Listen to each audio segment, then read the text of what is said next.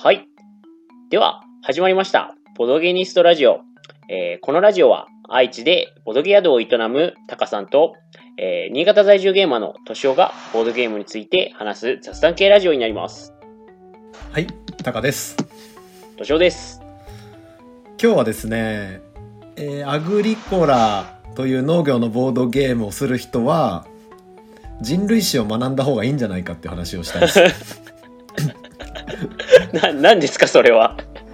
えっとね、アグリコラは、えーいろんなカードを使うゲームなんだけど、はい。えー、牛車っていうカードがあるのよ。はい。う牛に、牛に車って書いて牛車はい。まあ、牛を、牛に、えー畑を耕させるっていうことなんだけど、はい。え最近ね「え10病原菌鉄」っていう人類史の本を読んではい。あ牛舎ってすごいなっていうことに気づいたの あの、まだあの、ボドゲニストラジオ、結構まだあ回数アップしてないと思うんですけど、はい序盤の序盤にしてかなりコアな内容をぶっ込んできましたね。まあやっぱねアグリコラ大好きなんでアグリコラ大好きなんでタカさんなかなかにこう狂ってらっしゃって、そのノウハウもたくさんこう広げられてる方ですよね。でまあ戦術的なことはさておいてはい。やっぱアグリコラを紐解くには人類史が必要だったっていう で、なんでその実写に着目したんですか？まずギッシャっていうカードが、えーアグリコラの旧版ではかなり強いカードなんだよね。はい。でさらに言うと、えー年々評価が増していて、はい。いや、このカードなんか思ってる以上に強えなって思っ、思っ、えー考え直してたのよ。はい。で、そんな中で、えー人類史を学んだら、えーギッシャっていうカードはえー強くあるべきだっていう結論に達したあ。ーそうなんですね。なんか人類史的にも実写ってなんかそんな革命的なものではないように聞こえるんですけど、そんなことないですか？うんとね、人、人類、え、今、今の世界って、え、お、ヨーロッパの方がかなり作っている、支配してる世界観になっていて、まあそれはアメリカ大陸をさ、白人が、え、侵略した植民地化してたの、植民地化の時代のえ多くがヨーロッパの国々であった。はい。で、え10病原菌鉄って本では、それは、あの、ヨーロッパ人が優れてたから、今日、えヨーロッパがの人が覇権を握ってるのかっていうことを、という問いをね、答えていく本なんだけど、はい。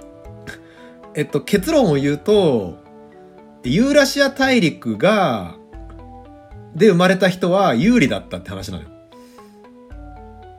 それは、あれですか？本のタイトルにつながっていくみたいなことなんですか？そうだね、銃と病原菌と鉄があったって話ではあるんだけど、はい。え今回はその牛車っていうことに関してひ紐解いていくと、はい。えー大型の家畜がい、大型の動物で家畜化できるものがいたっていうのは人類にとって非常に、えー有利。人類にとってというかそのエリアの人にとって非常に有利なんだよね。だった。はいはい、はい。って話があって、で大型の動物で家畜化でき今日まで人類が家畜化できたもののほとんどがユーラシア大陸にいるのよあー、なるほど。なのでユーラシア大陸の人が有利だったよねって話が一つ理由としてあるんだけどはい。えそのなぜじゃあ大型の家畜がいると有利だったかというとえ家畜によって畑を耕せるからなるほど。だから、逆に言うと家畜がいない、いなかったら、人力で全部やんなきゃいけない。確かに。そう、想像があれですね。したくないですね。で、人力でやんなきゃいけないと、やっぱ、耕すのに労働力を使いすぎてて、社会が発展しづらいっていう、まあ簡単に言うとそういうことが、うんそういうことになる。はい。で、そんな中、まあ、牛が、牛という動物がいて、牛車というものを使って耕した、えーユーラシア大陸の人々は、まあ、他のアメリカ大陸とかヨーロッパ大陸、ないしはオーストラリア大陸に比べると非常に有利だったっていう。なるほど。でですね、ここでアグリコラの話に戻ると、えー、まあ、ギッシャというカードを、このカード強えなって思っていた中で、いや、人類史学ぶと、まあ、ギッシャはそりゃ強いよねっていう。あんまり現代人、ギッシャの、なんていうか、その、すありがたみ、あんまりこう感じられない気がするんですけれども、やっぱ人類史学ぶとそうなるんですよね。そうだね、産業革命以前の話になると、大型の家畜がいたっていうのは、すごい大事なことで、はい。で、その、ギッシャ、え、アグリコラのじ、というボードゲームの世界観は、え産業革命以前の話なので、はい。まあね、ギッシャっていうカードが強いのもよくわかるし、え作った方、宇部さんがギッシャを強くしたっていうのは、この人人類史よくわかってんなっていう感じになって、絶対、ウベさん、人類史を想定してアグリコラ作ってないですよ。どうかな？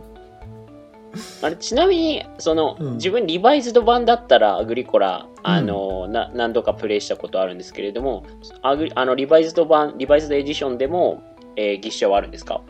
リバイズドエディションはないですね。あら、じゃあちょっと、ギッシャの恩恵はリバイズドエディションだと堪能ができないんですね。まあ、まあそうだね。ギッシャっていうカードに限って言えばそうなんだけど、やっぱね、そのアグリコラのカードの多く、多くってまではないけど、まあ人類史を学ぶとですね、そのカードの背景がわかる。あ、なるほど。なんで、まあ、カードの強さとかアグリコラが強くなりたいっていうのとは直結しないんだけど、はい。いやなるほどね、このカードそういう意味があったのかとか、まあ、今回の僕みたいに、ギッシャが強いってそれはそうだよね、みたいな、うん新たなね、気づきがあったりして、はい。あの、アグリコラ大好きでよくやる人は、人類史学ぶ、特に10病原銀鉄って本を読むのがおすすめだよっていう、そんな話でした。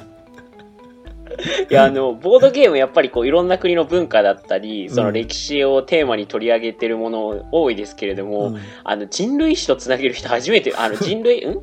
人類史か人類史とつなげる人初めて見ましたわ。いやー、やっぱね、いろんな角度から切り取っていきたいですよね。じゃあ、そのいろんな角度から切り取ったのをラジオでもちょっと流してっていただいて。はい。はい。あ、ちなみに最後ちょっと一つ聞きたかったんですけれども、あの、アグリコラといえば、あの、新しい拡張のデッキが、あのー販売されたじゃないですか。はいこ。こら辺って、ちょっと私触ってなかったんですけれども、どうなんですか？アグリコラ界的には。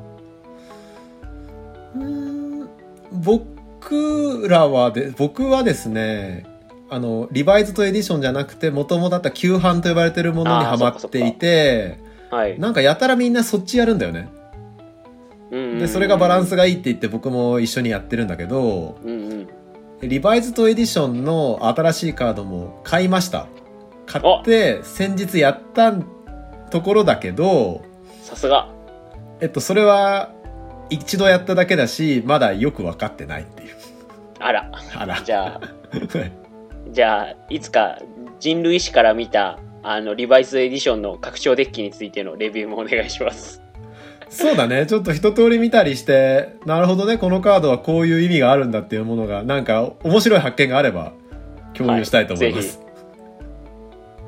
じゃあ、そんな感じですかね。そうっすね。はい。では、また。はい。ほいでは